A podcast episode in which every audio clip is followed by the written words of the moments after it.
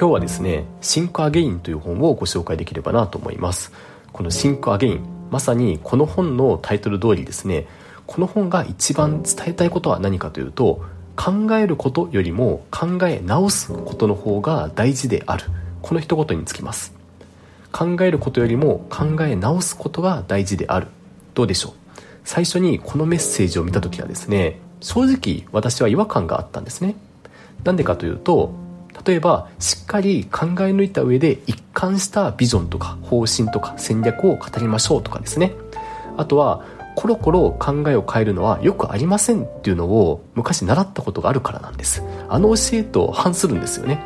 まあ、とはいえこの本の著者ってこれまでも数多くの名著を出されているアダム・グラントさんなんですけどその方がおっしゃるんだから何か深い深い意図があるんじゃないか。ということで今回はこの「シンク・アゲイン」という本をご紹介できればなと思います。まずこの本のテーマ考え直すことは本当に悪いことなのかという論点を考え直すためにもですね2つのケース分けてみようかなと思います。まず1つ目はコロコロ考え直すのが良くない場合ともう1つはコロコロ考え直した方がいい場合。この2つですね。でまず1つ目のコロコロ考え直すのが良くない場合ですね。これはどういう場合かというと自分の頭で考えずに意見をコロコロ変える時ですね。例えば A 課長が A 案がいいねと言ったら自分もそうですね。A 案でいきましょうと意見を変える。そしてその後 B 課長がうんこれ B 案がいいんじゃないのって言ってきたら自分もそうですね。やっぱ B 案でいきましょうと意見を変えると。こうやってコロコロ考えを変えていてはですねいつまでたってもどの案でいくかっていうのが決まりっこないんですね。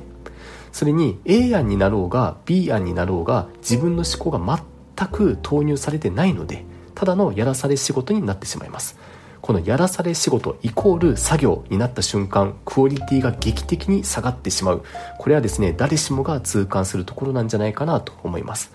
以上のように自分の頭であまり考えずにコロコロ意見を変える。これはやめた方がいいかなと思います。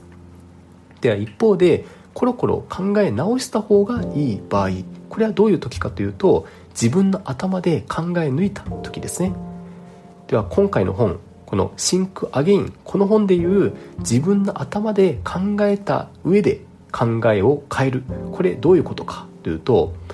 この本の表現を借りるとですね過信サイクルから最高サイクルに切り替えること。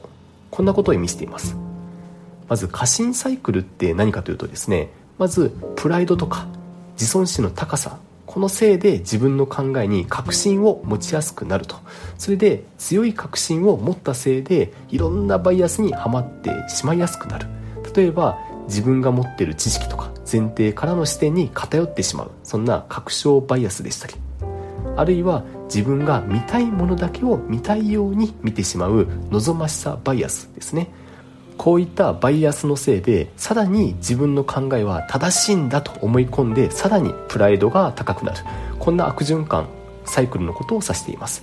この過信サイクルからですね今度は最高サイクル。再び考えると書いたこの最高サイクルに変えていく必要があるんですがじゃあこのサイクルはですね何かというとまず自分が無知何も知らないということを自覚するところからスタートします。言い換えると知的謙虚さを持ちましょうという話ですね。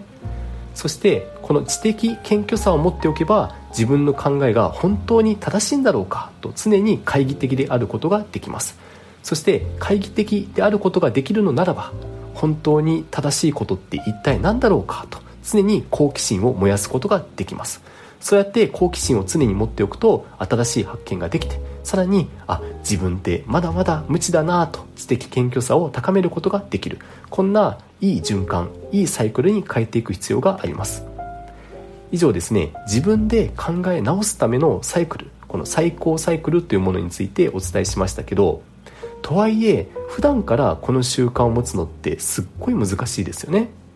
自分が考えた企画をこれ本当にうまくいくのかなと自分で疑いをの目を持ってみると。これなかなか最初は難しい部分も多いんじゃないかなと思います。そこで最近一つおすすめの方法を見つけたんですけどそれは板挟みになる経験を積むというものです。これは以前トヨタ出身の知り合いが言っていた言葉なんですけど人は板挟みになっている時に一番成長するということを教えてくれました。でこの言葉を聞いたばかりの時は、まあ、確かに一理あるなと思いつつも正直半分しか納得してなかったんですね。というのも板挟みになった時の思い出って大概どれもひどくて辛いじゃないですか。しかも板挟みになるたびにいやもう当事者だけで話してくれよと思うわけですよ。A さんと B さんの間で板挟みになっているのであればもう A さんと B さんが直接話せばいいわけで私の介在価値なんてないんじゃないかとこんな風に思ってたんですね。ただ今回の「 Think Again」この本を読んでみて板挟みになる経験の本当の価値というものに気づくことができました。板挟みになると自分の頭をしっかり使って再考する考え直す経験を強制的に積むことができるというふうに気づいたんですね。例えば A さんと B さんの意見が対立していてその間で板挟みになったとします。この時にまずは A さんの意見を聞いてふむふむなるほどなるほどなと思うわけですね。そして B さんのところに行って A さんの意見を代弁しに行きますと。でも B さんからは反論を食らってその意見に対してもうん確かにこれも一理あるなと思わされることになります。そこでもう一回 A さんのところに行く前に一度立ち止まってですね私は B さんの意見になんで同意したんだろうと。そして B さんの意見を A さんに伝えた時に A さんから返ってきそうな反応って何だろうかと。こんな感じで同じことを何度も再考すると思うんですね。そうやって A さんと B さんに振り回されながらくそもう当事者同士で話せよめんどくさいなと思いながらもちょっとずつ A さんと B さん双方の意見を交えた自分の考えというものが出来上がってくると。こうやって強制的に Think Again の状況を作ってしまう。これも一つのやり方かもしれません。以上ですね「Think Again」という本をご紹介しましたけど夏休みの間にゆっくりしつつご自身の悩みを Think Again できる一冊だと思いますのでぜひですねよろしければ読んでみていただけると嬉しく思います。今日はここまでにします。